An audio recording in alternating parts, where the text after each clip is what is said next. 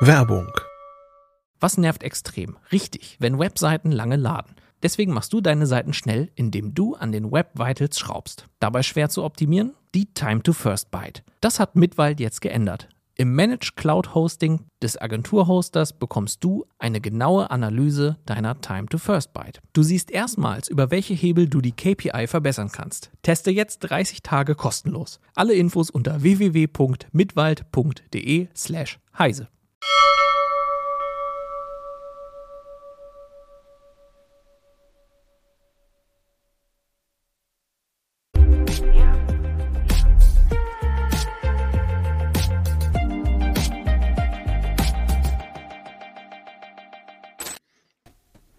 Hallo und herzlich willkommen zur Heise Show am 18. Januar 2023. Mein Name ist Anna Kalinowski. Schön, dass ihr wieder mit dabei seid. Ein herzliches Hallo auch an Malte und Volker. Hallo. Hallo Anna.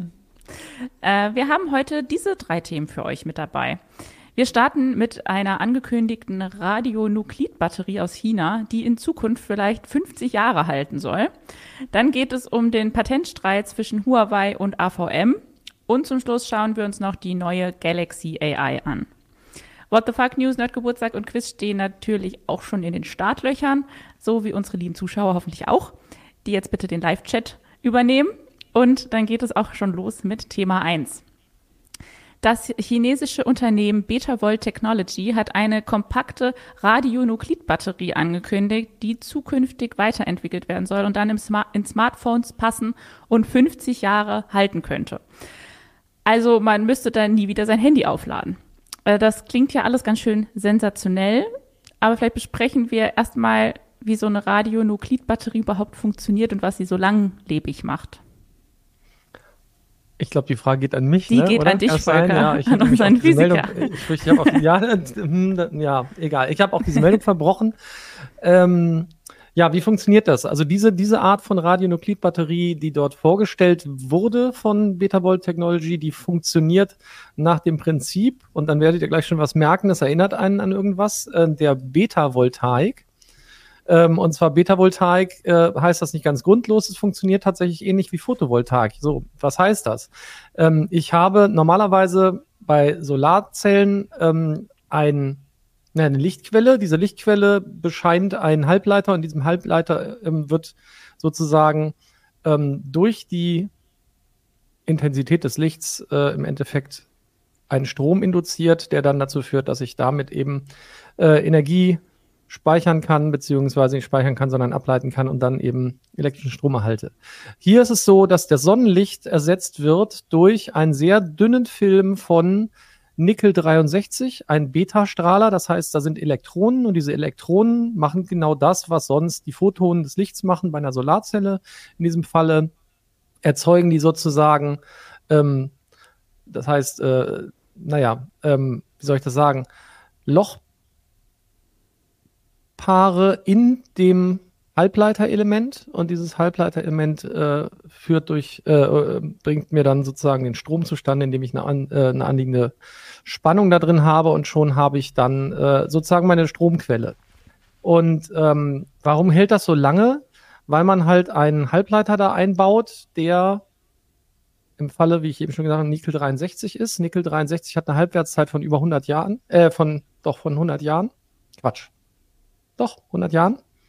Und ähm, damit kann ich halt, wenn ich sage, okay, die soll 50 Jahre ungefähr laufen, ist das halt ganz praktisch, weil dann weiß ich, die Hälfte von dem radioaktiven Material, das drin ist, ist noch da.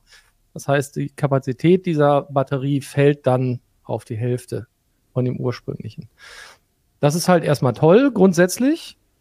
Wäre das nicht ionisierende Strahlung? Und das ist halt was, wo wir alle festgestellt haben in den letzten Jahrzehnten oder jetzt Jahrhundert, das ist nicht so gut, weil das ähm, ich sag mal, Menschenleben äh, nicht gerade so besonders gut auf ionisierende Strahlung reagiert. Und das dann im Smartphone zu haben, ist natürlich eine besondere Herausforderung.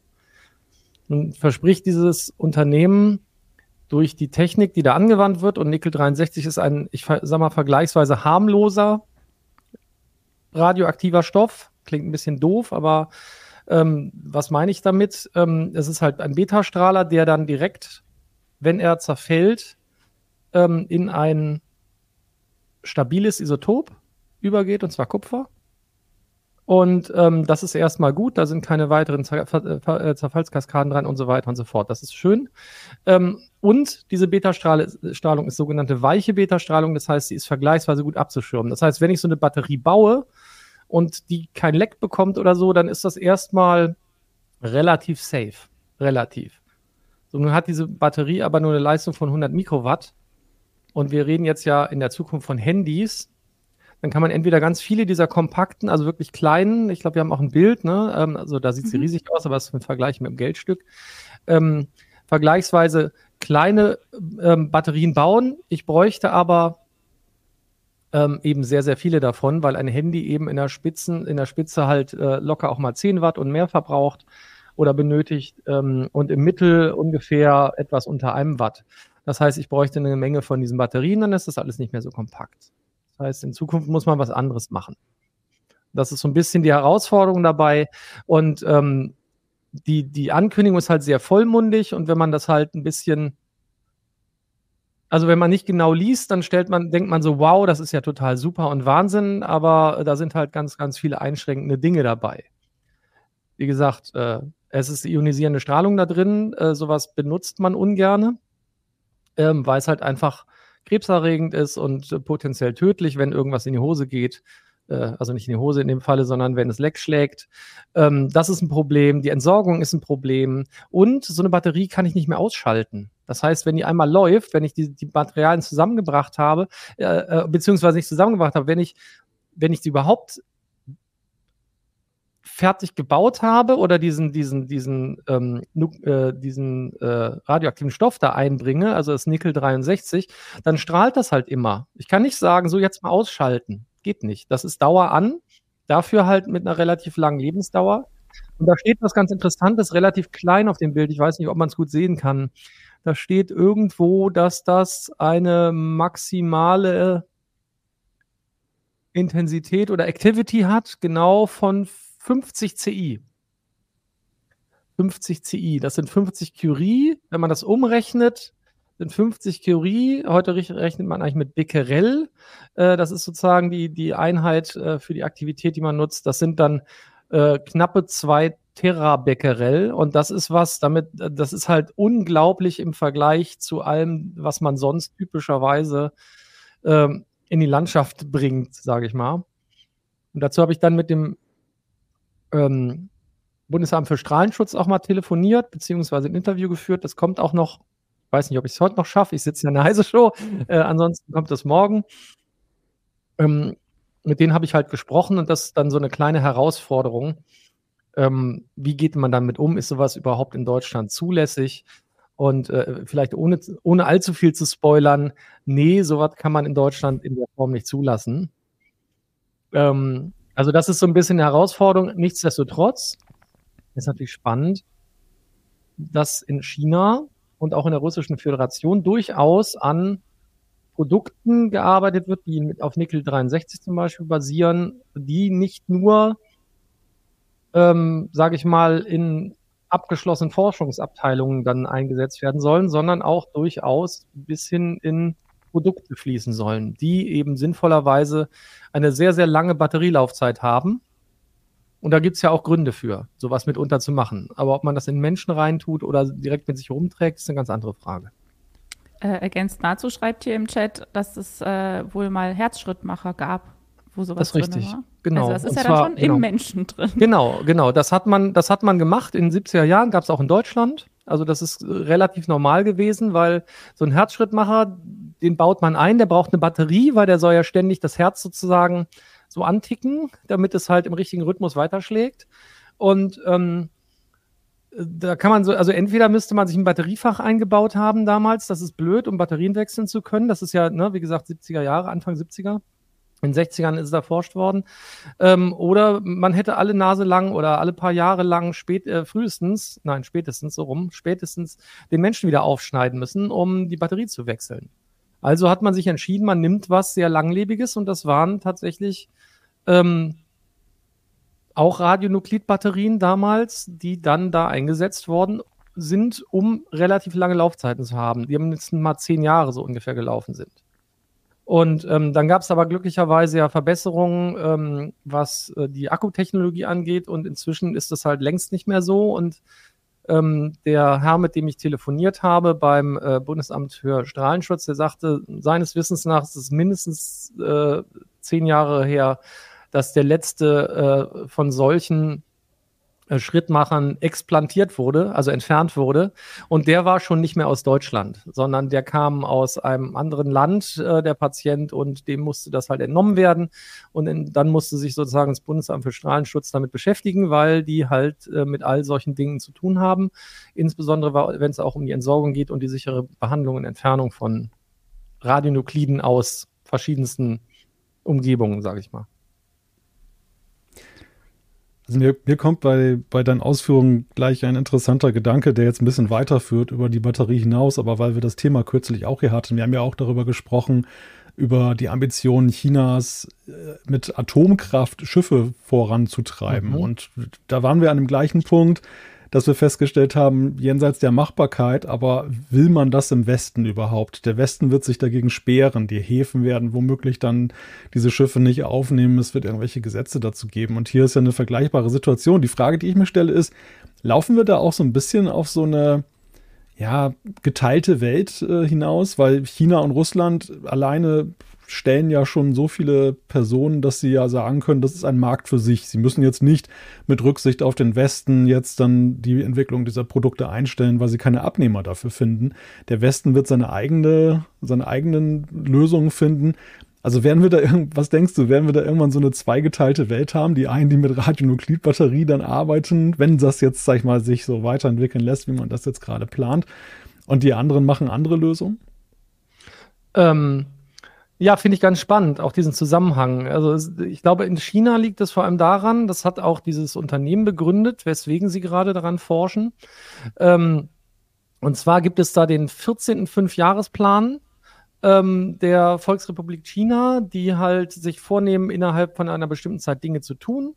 Und die sogenannte Vision 2035. Und demnach wollen sie auch radioaktive Stoffe stärker nutzen, um diese für zivile Nutzung einsetzbar zu machen. Und da, daher kommt, glaube ich, vieles davon, gerade dieser Schub in die Richtung.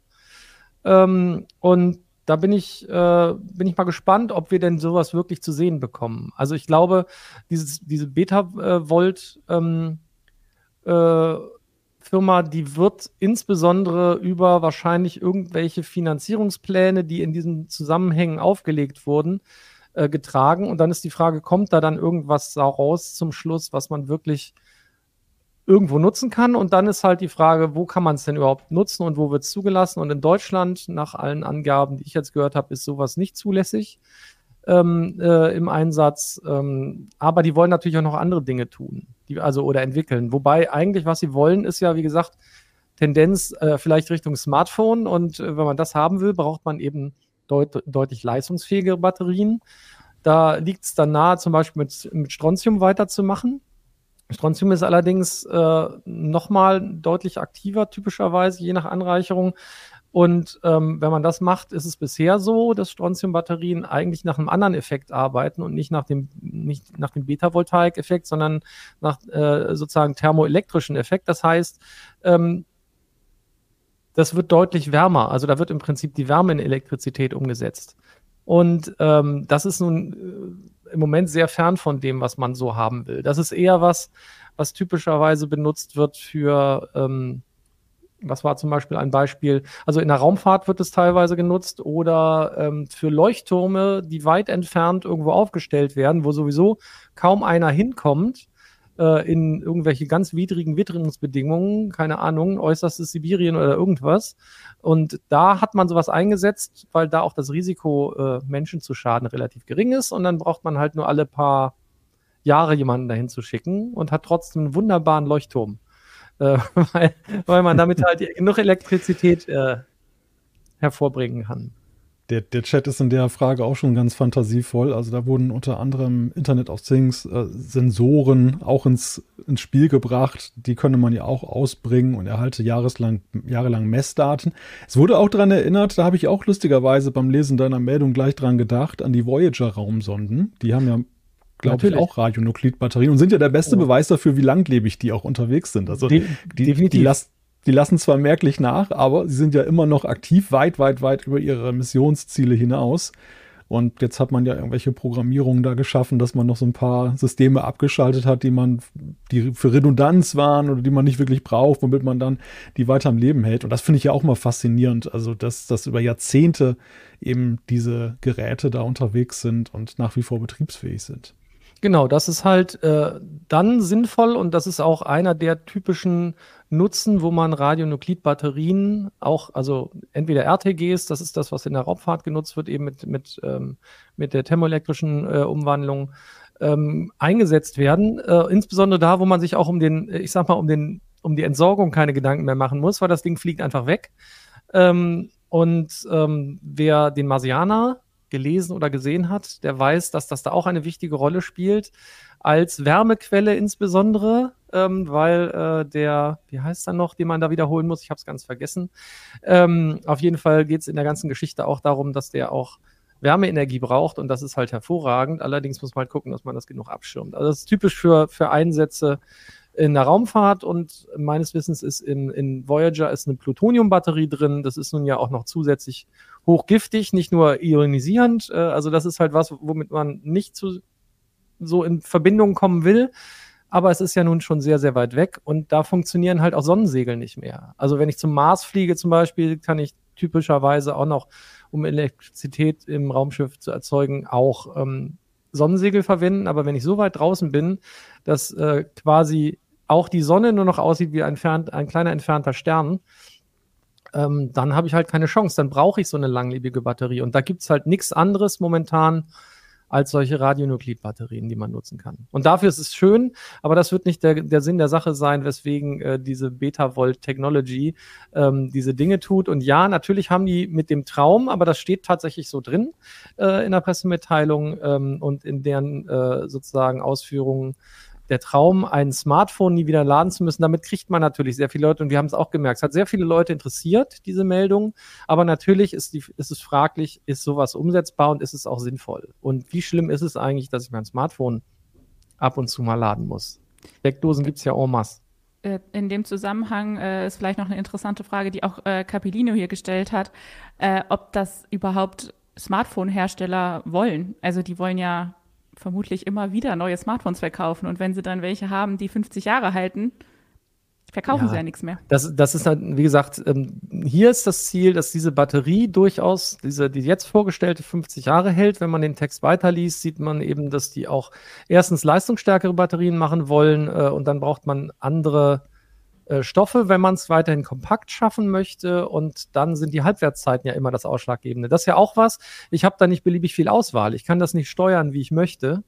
Ähm, sondern ich bin ja darauf angewiesen, für solche Radionuklidbatterien auf äh, die Halbwertszeiten von den jeweiligen Dingen, um solche Dinge überhaupt festlegen zu können. Und dann ist es vielleicht so, dass ich halt vielleicht die richtige Leistung habe, das aber entweder nicht gut abzuschirmen ist oder ähm, oder mein Satz endet irgendwie im Nichts, stelle ich gerade fest. Was wollte ich denn noch sagen? Also entweder nicht, äh, nicht gut abzuschirmen, ja, oder die, äh, oder die Halbwertszeit und die Laufdauer, äh, Laufzeit deswegen ganz anders ist. Also kann auch sein, dass es zwei Jahre laufende Batterie ist, wo ich dann zwei Jahre lang nichts aufladen muss. Das wäre ja dann wiederum typisch für so Smartphone-Zyklen.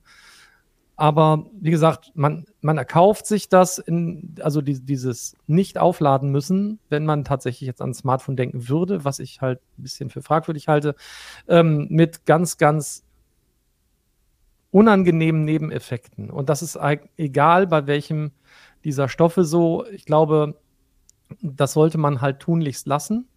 Ähm, und Atomfrachter sind dann vielleicht noch eine andere Geschichte wenn man sozusagen mehr oder weniger sauber irgendwo langfahren will. Aber auch die Herstellung ist ja so eine Frage. Also dieses Nickel 63, das liegt zum Beispiel ja nirgends rum. Also und Strontium 90 und was auch immer, die liegen alle nicht rum, sondern die werden erstmal erzeugt. Dafür brauche ich einen Atomreaktor typischerweise. Also das ist auch nicht, also ne, auch die Erzeugung ist schon äh, sehr, sehr risikobehaftet teilweise. Hm. Aber zeugt das nicht auch so ein bisschen von so einer Verzweiflung, dass man immer wieder auf die alten gleichen Ideen zurückkommt? Dass das äh, sag mal, Atomkraft, jetzt hier diese Radionuklidbatterien, Technologien, die man in den 60er Jahren ja so dann als das große Potenzial angesehen hat. Dann kam die große Ernüchterung. es war ja auch genug an, es gab genug andere Möglichkeiten, Energie zu erzeugen. Und jetzt ist man so im Zeitalter, wo man von den fossilen Stoffen oder Brennstoffen wieder weg möchte, wieder bei den alten Ideen. Aber ist das nicht eigentlich äh, gerade ein, ein Aushängeschild dafür, dass, dass man irgendwie gar nicht weiß, wie man das, das Energieproblem der Zukunft lösen soll? Also sagen wir mal so, ähm, ich kann mir vorstellen, dass einerseits, also es gibt da, glaube ich, verschiedene Aspekte. Das eine ist, der Mensch denkt ja immer, irgendwie müsste er die Natur beherrschen und wenn ein Anlauf nicht geklappt hat, gibt es bestimmt den nächsten und dann kriegen wir es doch hin. Ähm, das ist halt so ein bisschen Hybris möglicherweise auf der einen Seite. Auf der anderen Seite gibt es ja durchaus auch Befürworter von Atomenergie. Also Atomenergie an sich ist während der Laufzeit, ja. wenn ich keine Unfälle habe, etc. pp, ist sie sauber. Deutlich sauberer als alles andere. Das Problem ist halt an einer anderen Stelle. Also einmal bei der Produktion, der Anreichung und so weiter und so fort, wenn ich natürliche radioaktive Stoffe benutze, so wie Uran, und dann halt bei der Entsorgung. Ähm, aber dazwischen und ne, wenn ich keinen GAU erlebe, ist es erstmal sauberer als die meisten anderen klassischen Brennstoffe. Natürlich nicht gegenüber Wasser oder äh, Windkraft oder Sonnenenergie. Und das sind ja eigentlich die Dinge, die man, die man heutzutage bevorzugt, aber die sind halt immer, ich sag mal, mehr oder weniger witterungsabhängig. Habe ich keine Luft, äh, keine Luft ist ja schon genau, dann ist schlecht. Ähm, habe ich keinen Wind, ist schlecht. Habe ich kein, keine Wasserkraft, ist schlecht, also keine Gezeiten. Oder habe ich kein Sonnenlicht. Und Atomenergie erlaubt halt eine sehr starke oder sehr große Kontinuität an der Stelle. Also angemacht, Energie ist da, Gut ausmachen ist meistens nicht so einfach. Runterfahren von Atomkraftwerk, ja, kann man tun, aber Radionuklidbatterien dann eben auseinandernehmen, ist nicht so der, der richtige Witz vielleicht. Also ich glaube, das ist so ein bisschen der, der Punkt dahinter. Und ähm, wie gesagt, es gibt Befürworter und mir scheint China ähm, durchaus ein Befürworter davon zu sein. Ähm, obwohl die ja die weltgrößten Solarzellenproduzenten sind. Nicht? Das ist ja auch ganz lustig. Also eigentlich ja, können die auch auf ein anderes, auf andere Energien setzen. Für einen was, Tanker natürlich was, nicht unbedingt. Was Atomkraft angeht, ist ja auch, äh, müssen wir gar nicht so weit gucken. Da ist ja Frankreich ja auch ganz anders unterwegs als Deutschland. Nur in der Frage, ob man es dann auch in der Schifffahrt einsetzt. Da gehen die Meinungen dann wieder doch ein bisschen auseinander und gibt es dann andere Auffassungen. So. Ähm, Noch Fragen. Dieses Thema, dieses Thema war jetzt schon ein bisschen schwere Kost, finde ich mit äh, den ganzen Informationen, die wir von Volker bekommen haben. Ich habe zu viel am Stück geredet, das tut Nein, mir leid. alles okay. Du hat, hattest ja auch die Ahnung. Liegen schwer im Magen. Ja. ja, aber jetzt würde ich sagen, dass wir zur Abwechslung, zum wieder runterkommen, äh, ein bisschen was Seichteres uns angucken, und zwar die What the Fuck News. Die What the Fuck News der Woche. Ja, endlich haben wir mal wieder äh, Elon Musk heute. Gab es schon länger ja. nicht mehr in der What the Fuck News. äh, es geht aber nicht so richtig direkt um ihn, sondern um seinen Tesla-Roboter Optimus Bot. Der, da hat er nämlich am Montag auf X, Twitter, ein Video veröffentlicht, auf dem der Tesla-Roboter Optimus Bot ein T-Shirt faltet. Und das wirkt im ersten Augenblick ja schon wie eine beachtliche beachtliche Leistung, ähm, stellt sich aber als nicht annähernd so beeindruckend heraus. Ich habe mal das Video für euch hier. Moment. Dass ihr auch seht, von was ich hier spreche. So. So. Gleich ist es da. Hoffe ich. Da ist es. So, ich mache euch das mal an. Genau, da sieht man Ruckelt es bei euch auch so? Ja, das ist manchmal, ja. wenn man über solche ja. okay. Aber er macht geht. eigentlich ganz flüssige Bewegungen. Und, ja, wir sehen äh, einen Roboter, der ein Hemd faltet, für alle, genau. die jetzt nur zuhören. Der faltet das T-Shirt zusammen und das sieht ziemlich gut aus. Allerdings ist dann Ex-Nutzern aufgefallen, dass in dem Video unten rechts immer mal wieder ein Telepräsenz-Kontrollhandschuh zu sehen ist, der den Roboter offenbar steuert. Mal gucken, ob wir da jetzt die Stelle finden. Müsst mal unten rechts gucken, da sieht man ab und zu so eine Hand reinkommen. Na, noch nicht. Aha. Jetzt da ist was. Da, da. da. Mhm. Ja, ja. Ich liebe allein schon das Wort Telepräsenzkontrolle. Da war nochmal noch so eine Hand zu sehen. Klingt fast genau. der Klassiker, wenn man ins Geschäft kommt. Hm. Guten Tag, haben Sie auch Telepräsenzkontrollhandschuhe im Angebot? Also auf, damit, also auf jeden Fall wurde damit anscheinend dieser Roboter gesteuert. Also der hat das nicht selbst gemacht. Ähm, und auch Elon Musk hat dann kurz danach zugegeben, dass der das noch gar nicht kann, ähm, sondern dass das Video quasi nur zeigt, was der humanoide Roboter in Zukunft können soll.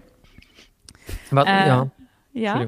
Ich, ich habe noch, ja, sag, sag. Weiter. Nee, nee, sag du. Nein, nein, nein. Alles gut. Okay. Ähm, ein anderer Nutzer hat dann auch noch äh, die flüssigen Bewegungen von diesem Optimus gelobt und mit einem anderen humanoiden Roboter, dem Figure AI, verglichen. Da hat sich dann der Entwickler von Figure AI, der Brett Adcock, eingeschaltet und meinte, dass der Unterschied halt daher kommt, dass der eine Roboter ferngesteuert ist und der andere wirklich nur mit neuronalen Netzen arbeitet. Von dem anderen habe ich auch ein Video für euch. Das ist der andere. Der ruckt halt ein bisschen mehr, aber das sieht, sieht man jetzt vielleicht in unseren Videos hier nicht, weil der andere auch schon ruckelig war. Aber der, der Tesla-Roboter sah deutlich geschmeidiger aus. Aber war halt ferngesteuert. Wobei man es auch da, also jetzt auch wenn das ruckeliger aussieht, für die Leute, die nur zuhören ähm, und auch die zuschauen, ähm, finde ich es trotzdem faszinierend, wenn das tatsächlich komplett KI gesteuert ist. Und unabhängig davon, ob der jetzt ferngesteuert ist oder von der KI gesteuert ist, die Bewegungen, die diese Roboter da machen, da hätte ich viel eher gedacht, ob das nicht komplett gefaked ist, weil insbesondere, wenn man diesen den Bot sieht und auch wenn er ferngesteuert ist, was ich unglaublich schwierig finde, wenn der ferngesteuert ist, tatsächlich, wenn er ein T-Shirt faltet, das sieht so elegant aus, so geschmeidig, dass das für mich fast so ausgesehen hätte, als hätte man da sozusagen ähm, gewisse Software für benutzt. Da gibt es nämlich eine äh, KI-Software, mit der kann man zum Beispiel Leute, die etwas tun, die können das ja so geschmeidig, komplett ersetzen durch so eine Roboterfigur. Ist sogar bei denen von vornherein mit vorgesehen als eine der Beispieloptionen. Hat man ganz häufig sogar im Internet gesehen. Ähm, ich weiß gerade nicht mehr, wie das Tool heißt. Irgendwas mit, ich glaube, Wonder Studio oder so. Ich bin mich aber ganz sicher. Und ähm, dann sieht das so aus, also er ist so flüssig eigentlich und so elegant in den Bewegungen, dass es eher, eher aussieht wie ein Mensch. Das ist, finde ich trotzdem, wenn das technisch so gelungen ist oder die das schaffen, egal ob ferngesteuert oder KI gesteuert, finde ich das trotzdem schon mal phänomenal. Also aber, auch wenn das vielleicht gefaked ist. Aber trotzdem doof, das so darzustellen, oder? Ja, wenn, natürlich. Wenn man es sogar doof, anders beeindruckend finden würde. Man hätte es anders, ja genau. Man hätte auch einfach so sagen können, wie, wie, wie feinmotorisch die inzwischen sind. Das ist die Frage, ob das doof ist. Ich meine, der PR-Effekt ist ja erzielt. Ja, Auf stimmt. der einen Seite, im ersten Schritt hat man dieses Video viral verbreitet, wo alle noch dachten, dass das äh, funktioniert tatsächlich so. Und dann gibt es nochmal eine Welle der Empörung. Und dann ist man nochmal damit in den Schlagzeilen. Und schon hat man seinen großen, sein großes äh, Hurra oder sein groß, seine große Aufmerksamkeit. Meinst du denn, das ist Absicht? Also meinst du, das ist absichtlich so und man lässt sich bei solchen Fakes erwischen? Also ist das Marketing? Ja, man, Oder denken Sie, es ist nicht schlimm? Ich finde es in dem Falle schon sehr wenig, äh, mit sehr wenig Aufwand gemacht, dass das zu enttarnen ist. Also vor dem Hintergrund würde ich fast vermuten, dass man es darauf angelegt hat, dass, dass das so, dass, oder dass man es in Kauf genommen hat, auf jeden Fall. Das, da hätte man ja schon, ich, ich man hätte ja wesentlich mehr Aufwand betreiben können, eben dann den, der steuert, ein bisschen auf Abstand zu halten, dass das eben nicht so offensichtlich ins Bild ja hineinragt, dann ja auch. Stimmt, ja, das ist so ein bisschen. allerdings hat, hat ihn nur äh, angefeuert.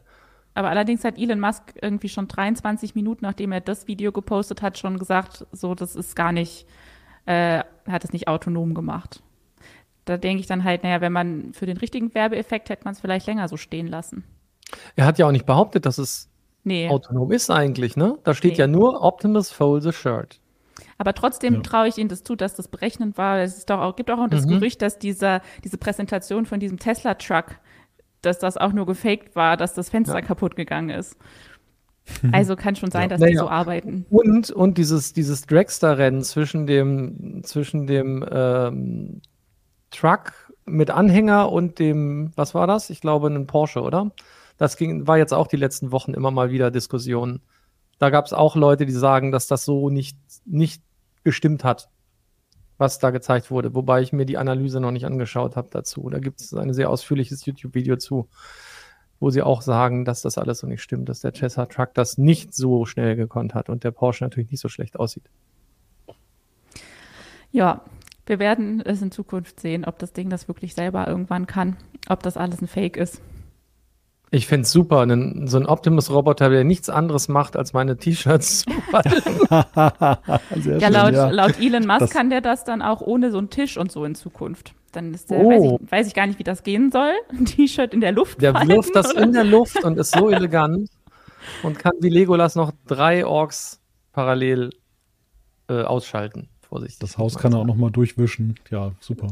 genau, mit dem, mit dem dritten Fuß. Mit dem T-Shirt. Sehr gut. Gute Idee, mit dem T-Shirt. Und dann falten und in den Schrank legen. Lecker. Das war doch vorher weiß, das T-Shirt. Das ist jetzt schwarz. Aber solange er sich beeindruckend dabei bewegt, sind wir zufrieden. Find, ja, ja, Hauptsache er bewegt sich geschmeidig. Das ist das Wichtigste. Genau, schönes Video machen. Wohl reit. Dann äh, würde ich sagen, machen wir mal mit Thema 2 weiter. Oder? Ja. Okay. Volker bricht ab. ich, nee, nee, alles gut. Ich brech, brech zusammen höchstens. Okay, Thema 2. Äh, zu Jahresbeginn haben gleich mehrere Fritzboxen Firmware-Updates bekommen, und zwar als Reaktion auf eine verlorene Patentklage, die von Huawei kam. Huawei wirft AVM nämlich vor, in ihren Wi-Fi 6-Geräten patentierte Technik von Huawei zu verwenden. Die Updates haben laut AVM die Vorwürfe einer Patentrechtsverletzung jetzt aufgelöst. Diese Verletzung zweifelt AVM aber sowieso grundsätzlich an und hat Berufung gegen das Urteil eingelegt. Um was für ein Patent geht es denn da eigentlich genau? Darf ich noch ergänzen, dass das Huawei, wie es ja im Deutschen oft genannt wird, in Wirklichkeit Huawei ausgesprochen ja, wird? Ja, das weiß ich. Aber ich wollte mich, wollt mich hier nicht blamieren mit einer nicht deutschen Aussprache. ja. Ja, ja worum geht es denn Also, Sache? was das für ein Patent eigentlich ist, genau, worum es da geht. Ja, es geht um, es geht um ein WLAN-Patent und äh, das, was Huawei da beanstandet, das ist halt in Wi-Fi 6 drin und ich glaube in Wi-Fi 6E ist es auch enthalten. Das ist eine Technologie oder ein, diese Patente beschreiben halt, wie Datenpakete jetzt an mehrere Clients gleichzeitig gesendet werden können. Etwas, was ja in einem WLAN heutzutage sehr, sehr wichtig ist und ja auch dann eben dann ein Faktor ist, der dann auch für die höhere Performance, für den höheren Datendurchsatz sorgt. Also schon ein ziemlich, äh, eine ziemlich essentielle Angelegenheit und jetzt nicht irgendwie ein x-beliebiges Feature, wo AVM jetzt auch sagen könnte, auch das schalten wir mal ab. Oder wie bei Apple jetzt, ich meine, es gibt ja parallel ja auch diese Patentrechtsgeschichte, gerade in den USA, wo Apple ja zum Beispiel jetzt da bei seinen Apple Watches den Blutsauerstoffsensor per Software deaktivieren muss, weil ähm, ein Kläger sich da durchgesetzt hat, dass es ein Importverbot gibt. Und hier ist etwas Ähnliches im Gange, mit aber durchaus größeren Auswirkungen, wenn es da tatsächlich zu einem Verkaufsstopp käme. Und das versucht dann halt AVM eben jetzt dann aus der Welt zu räumen. Werbung. Was nervt extrem? Richtig, wenn Webseiten lange laden. Deswegen machst du deine Seiten schnell, indem du an den Web Vitals schraubst. Dabei schwer zu optimieren? Die Time to First Byte. Das hat Mitwald jetzt geändert. Im Managed Cloud Hosting des Agenturhosters bekommst du eine genaue Analyse deiner Time to First Byte. Du siehst erstmals, über welche Hebel du die KPI verbessern kannst. Teste jetzt 30 Tage kostenlos. Alle Infos unter www.mitwald.de/heise.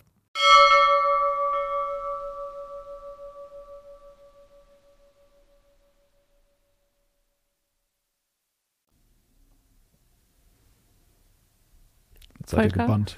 Volker, was ist dein, deine, äh, dein Take dazu? Was ist mein Take dazu? Was, was, mich halt wundert, ist, dass wir im Moment überall solche Patentrechtsklagen sehen. Ne? Also, und zwar auf völlig verschiedenen Ebenen. Das finde ich halt eigentlich ganz lust also lustig. Interessant. Ich habe so eine komische Definition vom Wort lustig, stelle ich immer wieder fest. Also, wie interessant, dass das Lustig im makabren so, Sinne. Ja, ja, ja, genau, leider. Ja, genau. Ja. Ähm, da muss man nur aufpassen, das versteht ja dann nicht jeder, ähm, wie es gemeint ist. Also das, das finde ich halt interessant, dass das gerade im Moment so passiert. Also das haben wir ja nun, Apple hat ja auch Probleme mit, hm. mit Patentklagen gerade. Wir sehen, äh, Huawei ist an, oder Huawei, wie, wie immer, ist an verschiedenen Stellen ja auch nicht nur an AVM dran, sondern hat, glaube ich, auch woanders äh, oder an anderen Stellen erfolgreich einige seiner Klagen durchgezogen, wobei ich glaube, das waren alles diese WLAN-Patentgeschichten. Ähm, und das, das, das finde ich halt ganz interessant an der Sache. Ich meine, ja.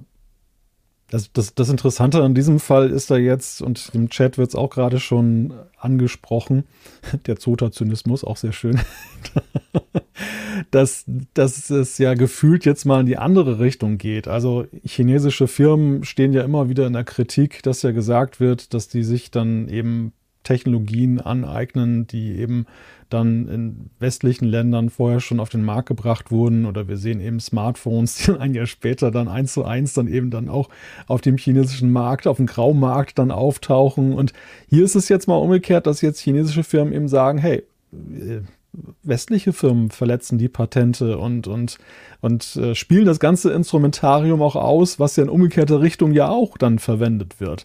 Und, und plötzlich ist so ein, so eine Größe, ich sag mal, gerade in Deutschland ist AVM ja wirklich eine Größe, in wie vielen Haushalten stehen irgendwelche Fritzboxen herum, äh, steht dann plötzlich ein bisschen blöd da, sag ich mal jetzt. Ne? Also, dass sie ein Update rausgeben müssen, um da jetzt erstmal dem entgegenzuwirken, dass sie einen Verkaufsstopp bekommen, das ist ja schon eine ziemlich krasse Maßnahme. Immer dann, wenn du etwas machen musst als Hersteller, was ja der, der Nutzer auch spürt, ist es ja eigentlich immer schon eine hohe Eskalationsstufe. Im Normalfall ist es ja so, dass da sehr viel auch in Hinterzimmern stattfindet. Da wird dann über Lizenzkosten gesprochen, da findet man irgendeinen Deal und dann am Ende löst sich das auf. Also es gibt ja viele Patentstreitigkeiten, die wir auch in den letzten Jahren gesehen haben, die fanden ja im Wesentlichen in den Schlagzeilen statt. Da gab es halt Gerichtsprozesse, da, da hat man sich öffentlich gegenseitig angefeindet, aber am Ende merkte der Nutzer ja nicht viel davon in den Produkten.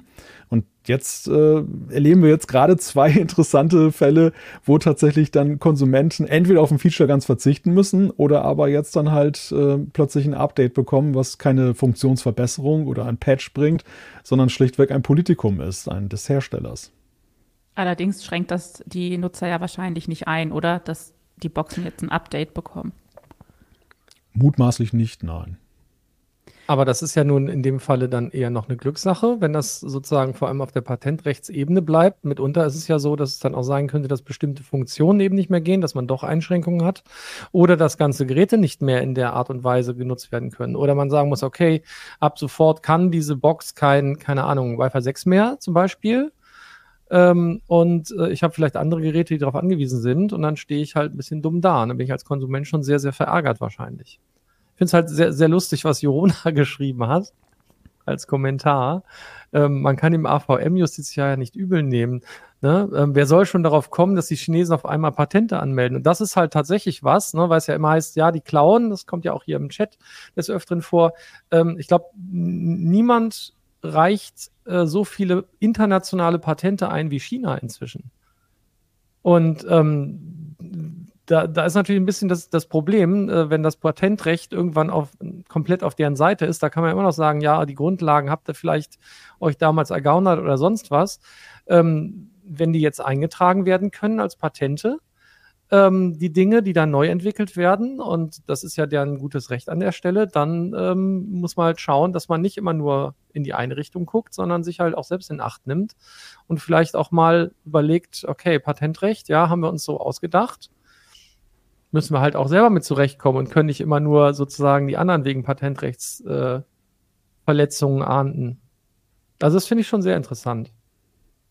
Kommt gerade die Frage, welche Funktion das denn jetzt genau betrifft. Das geht ja da aufgrund der beanstandete Technologie eben die, um die Multi-User-Fähigkeit, die da ja im Wesentlichen im Fokus steht. Und TC Hammer hat ja auch im Chat darauf hingewiesen, dass äh, AVM wohl mittlerweile die technischen Daten auf der Website geändert hat. Also bei der Fritzbox 7590 schreibt er AX, da ist nicht mehr von 4x4 MU MIMO die Rede, also Multi-User, Multiple Input, Multiple Output, sondern von 4x4 MIMO nur noch. Also das Multi-User ist gestrichen und das ist ja ein sehr ja, sag ich mal, so klarer Hinweis darauf, dass es hier augenscheinlich dann eine Veränderung gegeben hat aufgrund eben dieser Patentstreitigkeiten.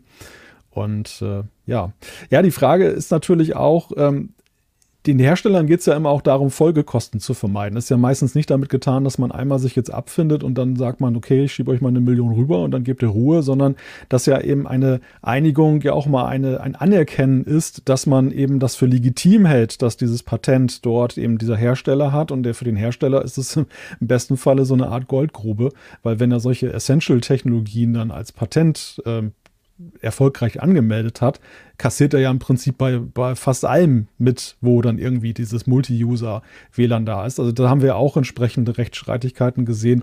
Ähm, ich denke da jetzt so an den Fall Apple und Qualcomm, die ja da auch über, über Abgaben und so weiter gestritten haben und äh, wo es dann immer ja um die Kernfrage geht, man will dem anderen dann letztendlich streitig machen, dass überhaupt das Patent fähig ist. Oder denken wir mal so an diese ganzen Software- ähm, Geschichten, wo ja auch da gesagt wird oder auch diskutiert wird, wie weit darf denn das Patentrecht da eigentlich gehen? Ab wann ist es wirklich eine raffinierte Idee? Und wo ist es dann eigentlich so ein Allgemeinplatz, der dann da versucht wird, sich abzusichern? Wie würdet ihr das jetzt für den jetzigen Fall einschätzen? Ist das, ist das von Huawei äh, gerechtfertigt? Ich, ging, da ging es dann, ging's dann nicht um ein bestimmtes Multiplexing-Verfahren? War das nicht so? Ich bin jetzt nicht ganz sicher gerade. Und das ist halt was, das äh, kann ich beim besten Willen überhaupt nicht einschätzen. Also das sind ganz oft mathematische Rechenoperationen, Methoden. Da könnte man immer sagen, ja, das ist eigentlich ganz klar eine ganz logische Fortentwicklung. Das wird übrigens sehr, sehr spannend mit KI wenn man einfach die KI lauter solche Dinge entwickeln lässt und massenweise als Patente versucht anzumelden. Das Problem ist, man muss das halt irgendwie nachvollziehen können, prüfen können und dieses, dieses Thema, also ja, ist es eine schützenswürdige Schöpfungshöhe, sage ich mal, die da erreicht wird. Darf ich das patentieren? Ich glaube, das wird noch komplett in Frage gestellt werden in der nächsten Zeit, wenn sowas passiert. Und das stellt man dann ja auch auf dem Nachhinein fest. Man trägt das ein, man das, das ne, oder man versucht, sowas eintragen zu lassen. Es gibt eine Vorabprüfung und wenn man Glück hat, oder was heißt Glück, man, wenn man es einigermaßen begründen kann, dann wird es halt eben als Patent äh, eingetragen. Ich zahle dafür irgendwie Geld für die Bearbeitung und so weiter, dass ich dieses Patent habe. Und damit habe ich sozusagen mir erstmal so eine, so eine gewisse Sicherheit erkauft oder, oder geschaffen. Und wenn dann jemand dieses Patent verletzt, dann kann derjenige, und ne, AVM will ja jetzt auch in Berufung gehen, die können natürlich dagegen vorgehen. Und dann wird das Ganze nochmal oft neu geprüft und manchmal fallen dann Patente auch um. Das hatten wir auch. Ne? Auch äh, ich, ich meine insbesondere auch der Streit zwischen Samsung und Apple, da sind ja auch einige Dinge hin und her gegangen.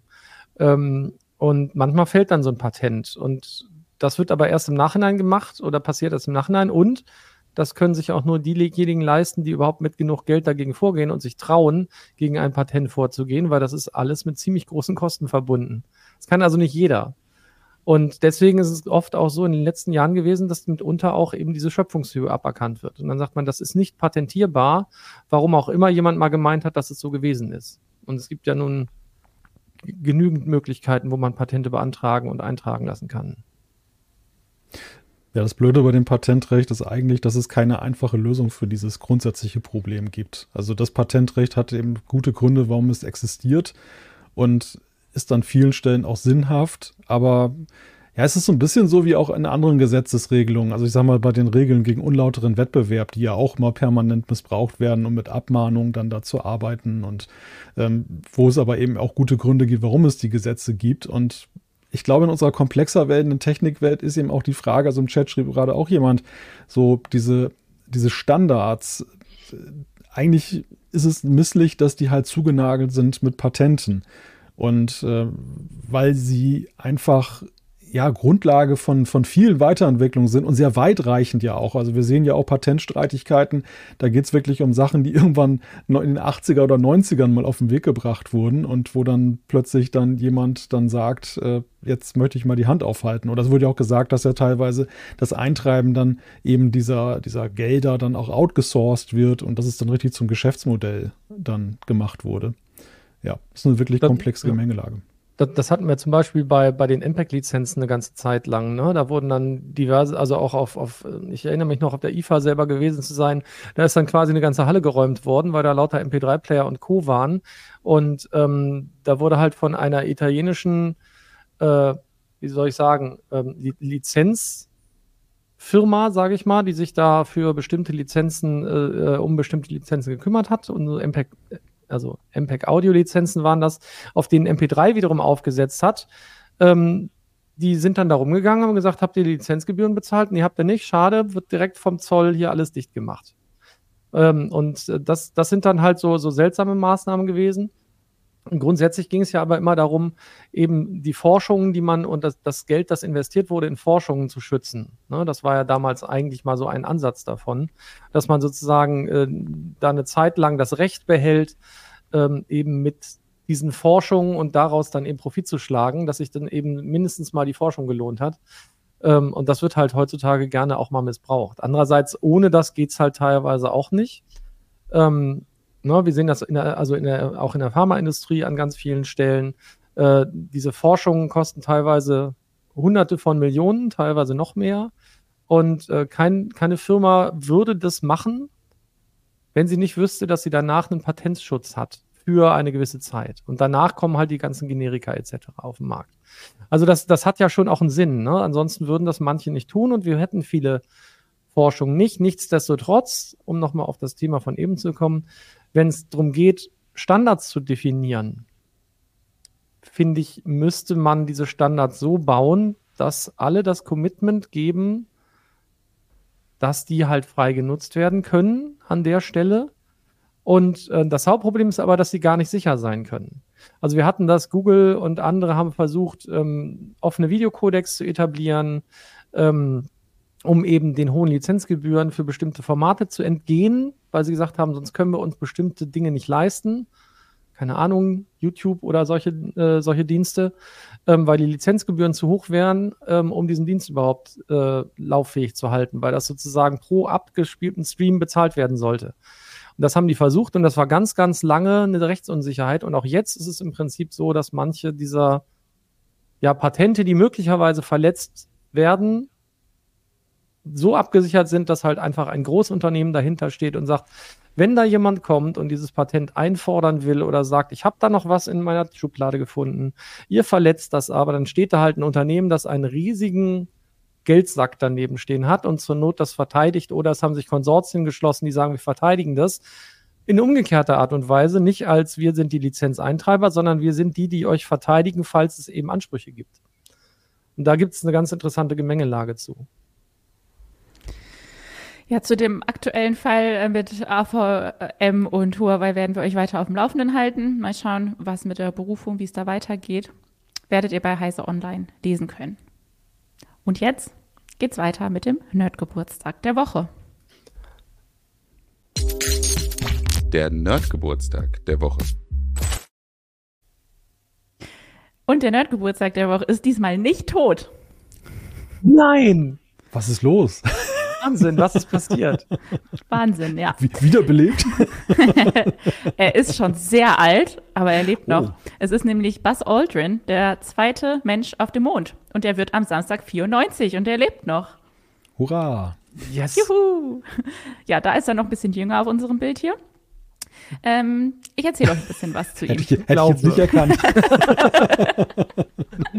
Äh, vielleicht hat er sich auch einfach extrem gut gehalten. Das stimmt, ja. Mond hält, Mond hält jung. Wer weiß.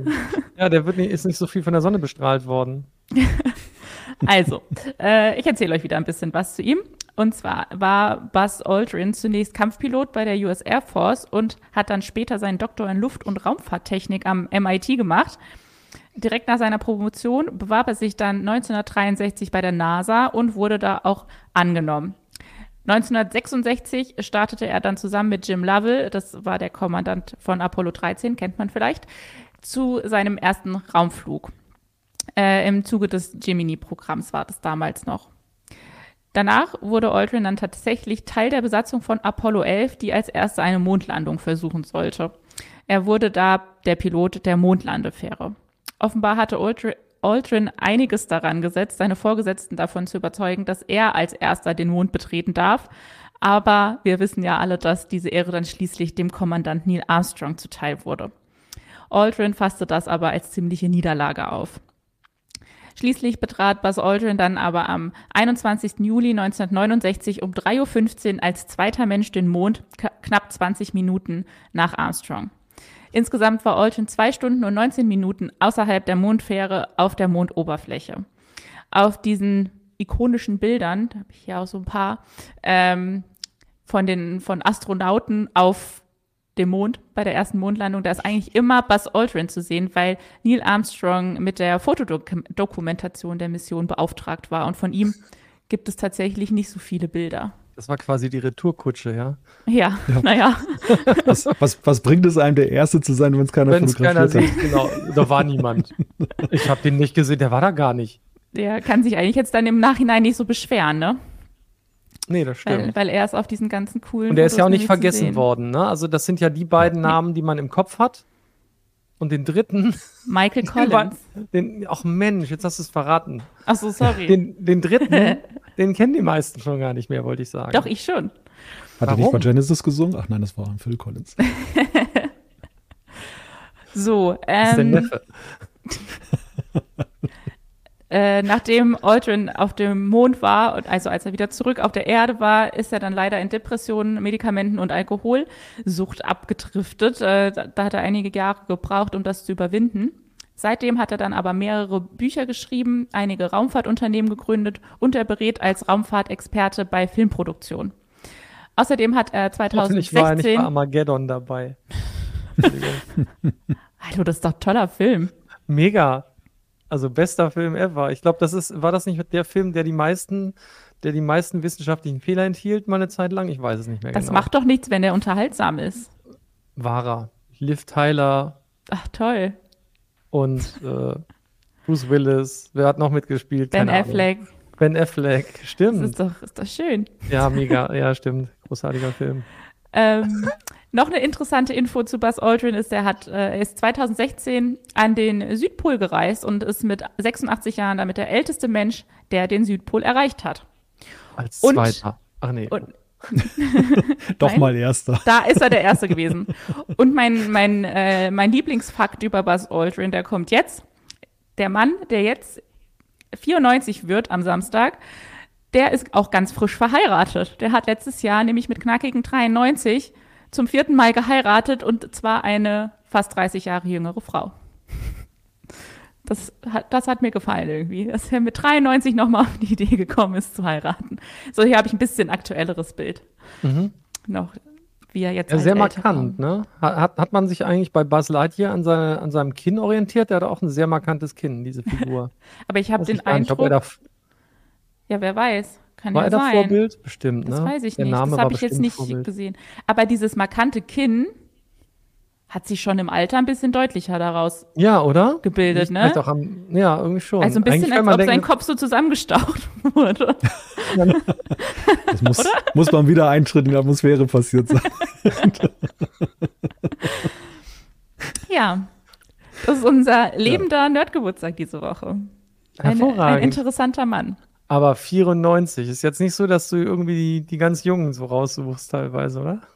Nee, die Immerhin, machen halt nicht so coole Sachen. La lass Wenn- sie uns feiern, solange sie noch leben, würde ich mal Ja. sagen. Genau, genau. Ja, nicht zu früh feiern. Das ist ja Geburtstag ist ja erst am Samstag, wenn ich das richtig verstanden habe. Ja, oder? ja, Ja. am Samstag. Ja. schafft er. Wir Das feiern schafft er alle, wir stoßen auf ihn an.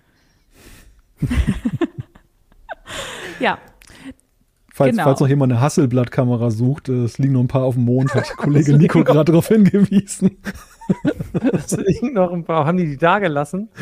Ja, ja, die wollten lieber Steine mitnehmen und haben die dann da gelassen, Die guten Hasselblatts. wie das so ist. okay. Machen wir, machen wir weiter? Ja. ja Volker, Volker kennt das aus seinem letzten Urlaub. Hallo? Ich Hm. verstehe es nicht mal, warum ihr lacht. Der Hasselblatt-Kameras zurücklassen und Steine stattdessen mitnehmen. Mache ich ständig. Okay, wir machen weiter mit Thema 3. Seid ihr, seid ihr konzentriert genug? Ja, aber hallo. Okay. Immer. Also, Samsung hat gestern seine brandneue Galaxy AI vorgestellt und steigt damit ins KI-Game ein. Die KI-Funktionen kommen mit dem neuen Galaxy S24 auf den Markt und sollen dann auch noch für die S23-Geräte und S9-Tablets verfügbar sein. Was kann die Galaxy AI denn Tolles? Ja, die kann eine ganze Menge. Ähm, die kann unter anderem Live-Übersetzung machen und das lokal auf dem Gerät. Man lädt sich dann entsprechend Sprachen, Sprachpakete runter, die sind so um die 400 Megabyte groß und dann kann man da jetzt zum Beispiel ein Telefonat führen, also zum Beispiel als Volker vorhin Fachchinesisch gesprochen hat, dann könnte man das ins Deutsche übersetzen lassen in Echtzeit. Unsicher. Nein, ernsthaft. Aber es ist wirklich so, dass, dass man eben ein Telefonat führen kann und dass dann beide Gesprächspartner jeweils die Sprache dann bekommen mit einer gewissen Verzögerung. Also das Ganze ist dann eben jetzt nicht wirklich in Echtzeit, sondern eben es wird, man spricht erstmal und dann wird es berechnet und dann kommt es eben dann übersetzt raus. Aber es ist natürlich eine ziemlich faszinierende Angelegenheit. Man kann das Ganze auch lokal nutzen, wenn man zum Beispiel jetzt irgendwo in ein Restaurant geht und der Kellner spricht nur Spanisch, dann kann man sich das dann auch übersetzen lassen und ihm das übersetzen. Das ist das eine. Das andere ist, dass man eben Bildbearbeitungsfunktionen auch hat. Ähm, und da ist es dann so ein bisschen grenzwertig, weil dann, ich meine, wir reden ja sowieso immer über die Echtheit von Fotos und was kann man jetzt noch trauen. Und da wird es ja dann wirklich sehr, sehr einfach. Zum Beispiel gab es da so in einer Demo habe ich gesehen, so ein Bild, wo einer in die Luft springt, irgendwie so ein Skater oder so. Und dann hat man den einfach mal so ein bisschen so drei Meter höher gemacht. Und das, dann hat die KI den Hintergrund so korrekt dann da nachgerechnet, dass es dann so aussah, als wenn das Bild wirklich so aufgenommen wurde. Oder man, man macht ein Bild schräg und normalerweise hast du dann einen Beschnitt. Das heißt, du gehst näher ran. Und die KI rechnet dann einfach den Hintergrund weiter. So links und rechts und oben und unten. So als wenn das Bild dann von vornherein so aufgenommen wurde. Aber mit einem Hintergrund, den man nie aufgenommen aufgenommen hat. Also es sind so ein paar Beispiele und dann natürlich so die Klassiker, dass ähm, wenn man jetzt Nachrichten formuliert, dass äh, man der KI nur ein paar Stichwörter hinwirft und dann kann man so einen Stil wählen. Also wenn es der Chef ist, dann natürlich formell und äh, wenn es die Kumpels sind, dann kann man das ein bisschen flapsiger machen. Gibt auch einen Shakespeare-Stil, äh, zumindest im Englischen, was auch, glaube ich, ganz lustig ist. Und dann formuliert die KI das halt so aus. Ne? Dann hat man weniger Tippaufwand und äh, ja, weniger geistige Leistung vielleicht auch. das Smartphone übernimmt das dann. Finde ich gut. Ähm, aber man muss ja auch sagen, äh, also das meiste davon ist jetzt nicht wahnsinnig neu. Also ganz vieles davon hat Google schon vorgestellt, vieles davon gibt es bei Google. Es gibt auch den, diesen, diese Art Magic Eraser. Ich tippe irgendeine Figur an, entweder ich kann sie ganz rauswerfen oder wie Malte sagt, ich ziehe sie woanders hin kann sie größer machen und das wird dann richtig, richtig zusammen äh, wieder zu einem ordentlichen Bild gerechnet, das aussieht, als hätte ich es so aufgenommen. Also das ist, ist jetzt nicht so Neues und, und ganz neu eingestiegen sind sie ja auch nicht. Sie sind ja auch schon mal erwischt worden dabei, dass sie den, KI, den Mond KI-technisch äh, dann doch äh, eher aus einer Datenbank gezogen ja. haben, statt aus dem echten Bild. Nichtsdestotrotz ist es ja so, dass die, die Kameras äh, in, in diesen Samsung-Geräten schon, schon phänomenal sind, muss man sagen. Also die haben ja auch jetzt wieder noch mehr optische Zooms und noch eine Kameralinse und äh, so da reingebaut, aber die arbeiten halt auch da sehr, sehr stark mit KI und man kann ein völlig verrauschtes Sucherbild haben, in Anführungszeichen, also Vorschaubild mit 30, 50, 100-fach Zoom bei den besten Geräten. Dann drückt man auf den Auslöser und die KI sorgt dafür, dass ich danach ein rauschfreies, sehr, sehr gut erkennbares Bild habe. Also die sind da schon länger drin. Und äh, spannend finde ich halt, dass das meiste eben auf dem Gerät läuft. Ähm, das ist so ein bisschen ja der Apple-Ansatz. Ne? Die versuchen ja auch immer alles auf dem Gerät zu machen, während alle anderen äh, typischerweise ähm, sich auf Cloud-Dienste verlassen. Das ist äh, aber eigentlich nicht, nicht ganz das, womit man natürlich sagen kann, hey, wir sind hier super Hardware-Hersteller. Wobei ich glaube auch einige der Sachen, die die Samsung macht, laufen nicht direkt auf dem Gerät. Ne? Ja, ja, es ist natürlich so eine Mixtur, aber es, es ist natürlich, es gibt, glaube ich, einen ganz pragmatischen Grund, warum man diesen On-Device äh, Aspekt so fährt. Also bei Apple, die werben ja sehr mit, mit dem Thema Privacy, Datenschutz. Äh, bei Samsung ist es, glaube ich, eher der pragmatische Ansatz, dass sie sagen, dass wenn ich jetzt irgendwie eine Live-Übersetzung äh, mache, ähm, dass das möglicherweise je nach Verbindungssituation natürlich die Laufzeiten erhöht, bis ich dann eine Antwort habe, äh, bis hin zu, dass dann eben wie gar kein Gespräch richtig möglich ist, wenn ich jetzt eine Edge-Verbindung habe. Und äh, da ist natürlich das dann ideal, wenn das auf dem Gerät berechnet wird. Aber es zeigt letztendlich natürlich auch die Hardware-Fähigkeiten, die dann einfach mit dem Prozessor dann da sind und wo auch ähm, jetzt Samsung mit Hilfe von Qualcomm eben da nachzieht und, und äh, diese, ja, die, die Möglichkeiten im Machine Learning und generell mit den neuralen Chips dann eben immer besser werden. Zu dem Punkt mit, das ist nicht so wirklich innovativ. Ja, das, ich meine, es fußt ja auch auf dem Gemini, auf, auf der Gemini LLM von, von Google. Also so gesehen kann es ja nicht komplett neu sein. Der Punkt, der finde ich, der ja, der springende Punkt ist an der ganzen Sache, ist, dass es natürlich Gesellschaft, KI immer gesellschaftsfähiger ist, je niedriger die Barriere ist, dass sie eben von breiten Massen der Bevölkerung genutzt werden kann. Und ich behaupte mal, dass das Smartphone als die Fernbedienung des Lebens, die ja jeder mit sich herumträgt und wenn das dann nur ein Button entfernt ist, das bringt KI noch an Menschen und an Nutzerkreise heran, die bislang da noch das nur, sag ich mal, vom Hörensagen kannten und eben jetzt nicht bei ChatGPT sich auf der Website einloggen würden und da anfangen mit dem, mit der KI dann in, in Interaktion zu treten. Und das ist, glaube ich, so der, der Punkt, wie die KI auf diese Weise immer mehr unseren Alltag erobert. Und es ist natürlich ja auch ein Statement, Samsung legt so vor, wir sehen ja, Volker, du hast gerade die Kameras genannt, da ist ja wieder das klassische Ping-Pong-Spiel zu beobachten.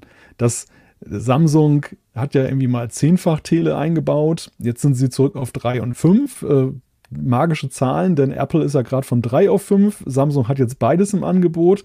Und äh, so, so spielen ja diese Hersteller immer Ping-Pong mit der Frage, wie sie ihre Produkte weiterentwickeln und was der optimale Use Case ist. Und so sehe ich das auch bei der KI. Samsung liegt jetzt vor. Haben wir auch schon ein paar Mal gesehen, dass sie so vorauseilen. Zum Beispiel bei diesen, bei diesen äh, ja, bei AirTags war es ja auch ein Stück weit so. Da, da war Samsung ja auch früh, damals schneller mit diesen Galaxy-Tags, dass sie damit rausgegangen sind. Also kann man davon ausgehen, dass sie wahrscheinlich riechen, dass Apple im nächsten Schritt dann auch irgendwas plant und macht. Und dann sind wir, haben wir noch mehr Reichweite, was eben die KI im Alltag angeht. Glaubst du denn, dass sie dann auch jetzt so einen Ring machen werden, Apple? Also nachdem ja auch noch der Galaxy Ring angeteasert wurde, als quasi äh, Alternative zu Fitnessarmbändern. Meinst du, Apple geht da auch noch drauf? Der Den, iRing. den Apple, den iRing. Klingt, klingt wie eine Klingel, aber gut. Es, es wäre natürlich ein Produkt, was ja eigentlich von der Schlichtheit und äh, von dem Aspekt, man kann es auf schick machen, ja relativ gut zu Apple passen würde. Also mehr als so irgendwas ganz Technisches. Aber witzigerweise, man hat ja bislang noch gar keine Flöhe husten hören, was das Thema jetzt angeht, dass sie da irgendwas im Schilde führen und, und planen. Was aber vielleicht auch daran liegt, dass Apple da so ein Problem hat, mehr als Samsung, dass sie nicht ihre Apple Watch kannibalisieren wollen. Also sie, sie haben ja eigentlich die Apple Watch als das Fitness- und Gesundheitsdevice in Szene gesetzt. Und da wollen sie jetzt dann natürlich nicht, dass jetzt dann die Leute eine Alternative aufgezeigt bekommen, zumindest für, für Teile der Apple Watch. Aber meinst echt? Ähm, weil ähm, auch Samsung hat doch die Galaxy Watch. Verkaufen die die nicht gut? Ich weiß, da- weiß da gar nichts zu den. Ich meine, klar, Apple ist da deutlich Marktführer, glaube ich, bei Ja, den Sam- aber Smartwatches. Samsung, aber Samsung ist ja schmerzfreier. Also Samsung haut einfach, ist Einfach einfach, mal machen. Geht einfach auf Masse. Ja, ja, ich meine genauso, wie sie es ja letzten Endes ja auch mit den, mit den Budget-Modellen ihrer, ihrer Smartphones machen. Sie versuchen einfach alles abzudecken. Und das ist ja auch eine Strategie, die man fahren kann, gerade wenn du ein großer Hersteller bist und kannst das eben, dann hast dann die, die nötige Manpower und die Produktionspower, um das zu machen. Und das ist aber ein Unterschied zu Apple, die ja dann schon versuchen, klare, für sich und für ihre Kunden klare Linien da zu finden. Ich glaube, Mhm. so ein Ring würde da so ein bisschen in Konflikt geraten. Aber wer weiß, ich meine, vielleicht inspiriert sie das ja jetzt auch. Die Frage ist halt, kann man den Ring revolutionieren? Das war ja immer der Witz, wie sie angetreten sind beim, beim iPhone, dann bei der Watch und sie wollten den ganzen Markt für sich. Kann man einen Ringmarkt sozusagen für sich ergreifen? Man weiß es nicht. Wenn das so wäre, dann ist, bin ich gespannt, wie die Apple-Ringe aussehen. Lass uns überraschen. die, die sind ja jetzt auch dann nur Zweite Ja, Ja, das im, ja, im Ringrennen. ja, na klar. Sind Ja sie gut, dann. Apple, Apple ist eigentlich nie der Erste, wenn es um irgendwelche stimmt. Produkte geht. Das, das, diesen Anspruch Nee. haben sie auch nicht. Sie sind halt immer die Ersten, oder ihr Anspruch ist mal die Ersten zu sein, die es richtig machen. Das, das ist so ihre, Genau. ihr Anspruch, der ja mal funktioniert und manchmal auch nicht. Man wird sehen. Ich erinnere ans Prada-Phone. Das war ja angekündigt und gezeigt vor dem iPhone. War ja ähnlich, aber halt schlechter. Okay. Ich würde sagen, wir gehen jetzt mal zu unserem letzten Ding, unserem Quiz über. Da geht es heute um Wesen, die vielleicht schon viel weiter bei der KI sind als wir. Uh. Die Quizfragen der Woche. Uh. Heute geht es nämlich um Aliens. Das, äh, James Webb das, das James Webb Teleskop hat nämlich bei der Beobachtung der Exoplaneten K2 des Exoplaneten K2 18b eine spannende Spur entdeckt, die auf einfaches Leben schließen lassen könnte. Die NASA widersprach dieser Woche, äh, diese Woche auch nur halbherzig diesen Gerüchten. Verstehe Also, wie was verstehst du? Dass man das nur halb, dass man nur halbherzig widerspricht, das macht einen interessanter. Ja, genau deshalb, weil wir auch auf sowas reinfallen, machen wir jetzt auch ein Alien-Quiz. Genau. Weil wir alle Aliens kennen, persönlich. Elon Musk. Der ist doch bestimmt ein Alien. So, Frage 1. Marsianer. Noch nicht. METI umfasst im Gegensatz zu SETI das aktive Senden von Botschaften an Außerirdische. Wofür steht dabei die San Marino-Skala? Die Gott. bewertet die Wahrscheinlichkeit der Dechiffrierbarkeit durch Außerirdische, die möglichen Ziele für den Empfang des Signals, die Reisedauer eines Signals bis zu einem möglichen intelligenten Ziel oder das Risiko einer zu sendenden Nachricht. Oh Gott. Ich bin so ahnungslos. Da hätte ich doch mal definitiv wahrscheinlich wieder äh, das Drei-Körper-Problem oder wie heißt das? Die drei Sonnen? Nee, wie heißt denn dieser, dieses Buch lesen sollen? Da geht es doch um solche Sachen. Die Frage ist ja jetzt, in welchem Zusammenhang steht San Marino jetzt in der Namensgebung dazu? Ist es einfach nur, weil das dort vereinbart wurde oder mal besprochen wurde? Dann gibt uns dieser Ort ja gar keinen Aufschluss. Oder ist es tatsächlich so, dass ein Rückschluss daraus zu ziehen ist? Zum Beispiel San Marino, weiß nicht, ist gefährlich, deshalb ist es die Gefährlichkeitsskala oder so. San Marino ist gefährlich? Ist winzig Ja, weiß ich ja nicht, weiß ich ja nicht. Das- San, Marino, San Marino ist erstmal sehr klein, oder? Ja, Als so, so. dann aber was, du ja das bringt mich aber auch, das bringt auch. Zielauswahl sprechen irgendwie. Ich finde ja, ich finde ja, wenn ich, wenn ich aktiv was schicke, also ich persönlich würde mich vor allem mit dem Risiko auseinandersetzen. Also zum Beispiel, wenn ich eine Nachricht schicke, wie gut äh, kann man auf mich zurückschließen oder solche Sachen. Andererseits will ich ja, äh, da, kann man jetzt ganz toll drüber diskutieren. Legt euch bitte fest. Ich nehme die, ich finde das spannend. Das Okay. klingt so, da bin ich direkt in Buch und Science Fiction unterwegs. Okay, Volker sagt D, das Risiko einer zu sendenden Nachricht wird damit bewertet, mit der San Marino-Skala. Ja, ich nehme mal B, damit wir ein bisschen B. Spannung haben. Ist ja sonst langweilig, wenn wir mal das gleiche tippen. Ja, das B stimmt. ist, äh, bewertet die möglichen Ziele für den Empfang Ja. des Ja. Signals. Genau. Okay, eine Skala? Hm. ich löse nun auf. Es ist Antwort D, das Risiko einer Ah. zu sendenden Nachricht. Volker Ah. hatte recht. Habe ich Glück gehabt. Genau, die San Marino-Skala äh, quantifiziert und bewertet nämlich die gesendeten Signale auf Risiken. Die Skala soll beim Entwickeln von Botschaften helfen, wie weit man sich außerirdischen Empfängern, die auch feindlich gesinnt sein könnten, offenbaren will. Und ein Nerdwissen habe ich von Markus natürlich auch wieder dazu bekommen. Äh, die Skala richtet, äh, orientiert sich an der Richterskala und reicht von 1, unbedeutend, bis 10, außergewöhnlich und bewertet die Sendeintensität sowie die Qualität des Inhalts. Muss man die San, Marin, San Marino-Skala eigentlich auch im Heise-Forum anwenden? Oder? Vom Abschicken. Bitte bewerten Sie Genau. Ihren eigenen Beitrag. Das wäre schön. Das wäre lustig. Ich finde das gut. Ja. Müssen wir mal überlegen, so ob eine, wir so eine Anzeige, die so aufgrund der Buzzwords dann die Gefährlichkeit der Nachricht dann einstuft. Genau, Ihre Selbsteinschätzung trifft, äh, stimmt nicht mit der von uns. Automatisch äh, stellt eine Bewertung überein. Bitte überlegen Sie erneut. Ändern Sie Ihre Wortwahl. Entschuldigung. Das würde sehr oft wahrscheinlich passieren. Wahrscheinlich. Ja, aber ich kann euch leider nicht sagen, warum das San Marino Skala heißt. Müssen wir nochmal Das ist jetzt nachrecherchieren. enttäuschend. Ja, I'm sorry. Bisschen Herr schade. Aber wahrscheinlich Herr ist das da tatsächlich Sie. mal. Oder es hat wirklich was damit zu tun, dass sie ganz klein sind und unauffällig. Und wenn man auf die Welt guckt, dann sieht man die gar nicht auf der Weltkarte. Es sei denn, sie schreien laut. Vielleicht kann das ja jemand noch äh, googeln im Chat und uns dann Bescheid geben, warum San Marino Skala. Wir machen jetzt aber weiter mit äh, Frage 2. Äh, SETI meldete im Jahr 2020 ein besonders spannendes Signal, ausgerechnet aus dem nahen Proxima Centauri-System. Als was entpuppte sich die Ursache des Proxima Centauri-Signals? Ein kaputtes Elektrogerät, ein vorbeiziehender, nicht katalogisierter Satellit, ein dahinterliegender Pulsar oder eine falsche Kalibrierung der Empfangsgeräte. Oh, das müsste ich wissen. Ich habe nämlich damals die Meldung gelesen. So. Ich dachte schon, du sagst jetzt geschrieben. Nee, äh, äh. Nicht, dass, also nicht, dass ich wüsste. Auch da, also bei sowas kann man sich nie sicher sein. Manchmal vergisst man ja auch, was man geschrieben hat.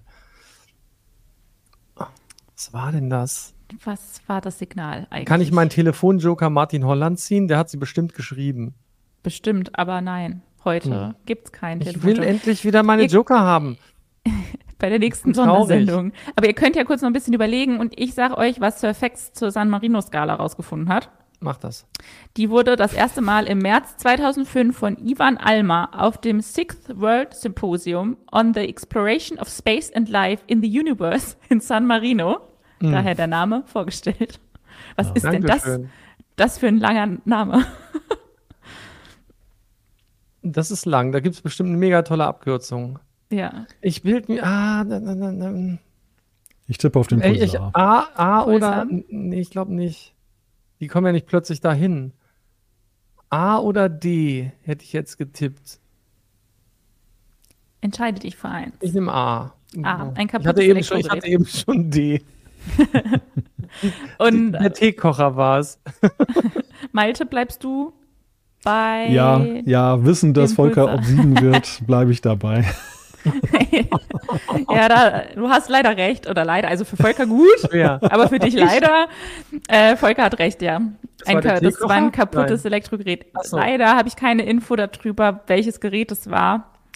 Das ist Aber aber es- schlecht das vorbereitet, das glaube, Quiz. es war- Bitte? Oh, oh, oh, von Markus, von Markus. Das ist Das ist ja, da ist er lausig hier.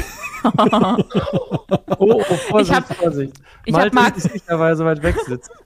ich habe Markus ähm, letztes Mal gesagt, dass manchmal sein Nerdwissen, was er mir mitgibt, ein bisschen zu viel ist. Vor allem, wenn wie heute auch die Sendung schon ein bisschen länger ist. Vielleicht hat er dann halt ein paar Infos jetzt rausgelassen. Bin ich doch dran schuld. Ausgerechnet. Ich glaube, es war irgendwas furchtbar Profanes. Könnt ihr bestimmt auf Heise Online nachlesen. Ja, auf jeden Fall wurde es durch ein defektes Elektrogerät, das in der Nähe angemacht wurde, als die Messung stattgefunden hat.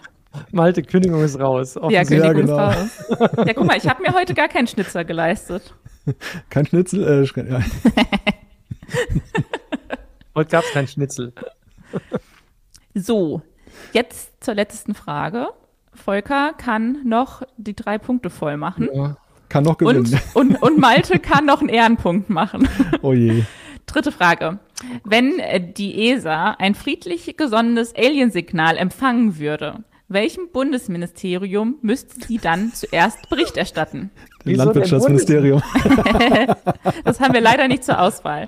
Es Oh, ist äh, entweder das Außenministerium, Innenministerium, Wirtschaftsministerium oder Verteidigungsministerium. Oh, okay. Also wenn die ESA einem, ein Signal empfangen würde, war jetzt die Frage. Und wenn Außerirdische. wenn, wenn jetzt okay. Außerirdische sich melden würden, Hm. wer wird dann in der Bundesregierung als erstes äh, informiert bei uns, dass die Aliens angerufen Wir, haben? wir sind doch gutgläubig, oder? Also das Verteidigungsministerium wäre auf jeden Fall in den USA. also in der Frage steht ja auch extra ein friedlich, also ein friedlich Ah, besonderes oh, oh, Aliensignal. gut, dass du es sagst. Ich habe ja letztes schon mal die, die Fragen nicht richtig gelesen. Das heißt ja nicht, dass wir direkt, wie die USA sagen würden, dann schießen wir da trotzdem drauf. Erstmal drauf. Erstmal drauf. Deswegen, äh, ich finde ja, den Kontakt mit anderen Ländern, da ist ja eigentlich das Außenministerium zuständig, oder nicht? Weiß ich nicht. Wirtschaftsministerium fände ich jetzt ganz komisch, aber das kann ja auch eine Trickfrage sein. Ich finde, ich finde, hm. Wieso überhaupt ist ja auch, ich verstehe sowieso nicht, warum die ESA, aber egal. Ich finde, ich finde Außenministerium irgendwie passend, so, als wäre das ein fremdes Land. Möchtest du dich darauf festlegen? Weiß ich nicht. Du musst jetzt aber. Malte hat noch gar nichts gesagt. Ich, tipp, ich tippe auf B, weil es sich um eine Grenzangelegenheit handelt. Echt? Okay, ja gut, dann okay, das ja. Wahrscheinlich, es ist, also jetzt, ich, so grundsätzlich, mir, mir, fehlt die, mir fehlt die Option Wissenschaft, irgendwas mit Wissenschaftsministerium, weil ich jetzt denken würde, ESA ist irgendwie da angedockt oder so. Das heißt, das muss irgendwie so eine ganz, so eine richtige, so eine Bürokratennummer sein. Dass, dass das irgendwie so, die, die Bundespolizei muss informiert werden, weil jemand an der Genau. Grenze steht und begehrt einlassen. Er hat kein Sehr- gültiges, sehr keinen gültigen Reisepass. Irgendwie sowas dann in der. Das Signal, genau. Ich ja, okay, ja, ich bin gespannt auf die Erklärung. Also, ihr nehmt also Außen- und Innenministerium. ja, falsch. Das ist C. Die richtige Antwort ist tatsächlich das Wirtschaftsministerium. Und zwar Ah. im Wirtschaftsministerium ist die Stelle der Koordinatorin für die deutsche Luft- und Raumfahrt angesiedelt. Und seit 2022 begleitet Dr. Anna Christmann von den Grünen das Amt. Also wenn jetzt die Aliens kommen, dann wird die Dr. Anna Christmann informiert. Wartet, wartet jetzt am Telefon, so am roten Telefon, dass es klingelt. ja. Wie geil. Ach, verwählt. Das ist spannend, finde ich, ja, finde ich cool. Interessant, Finde ich echt ne? spannend, ja. ja. Ja. Aber eine sehr, ja, unerwartete Antwort. Ja, manchmal, das ist ja, das ist eigentlich meine Taktik bei Quizduell immer. Die unerwarteten Antworten sind oft die richtigen, Das aber Ja, aber ich hätte jetzt auch gedacht, dass irgendwie so der Regierungschef irgendwie informiert wird und nicht eine Frau Dr. Anna Christ, wie heißt Ich habe schon wieder vergessen. wir müssten wirklich mal nachschauen, ob, obwohl Amerikaner würden auch nie davon ausgehen, dass es ein friedliches Signal ist. Außerdem würde man denen nie trauen. Wenn die so tun, als wären sie friedlich, dann wäre ich Hm. besonders skeptisch. Ja. Egal.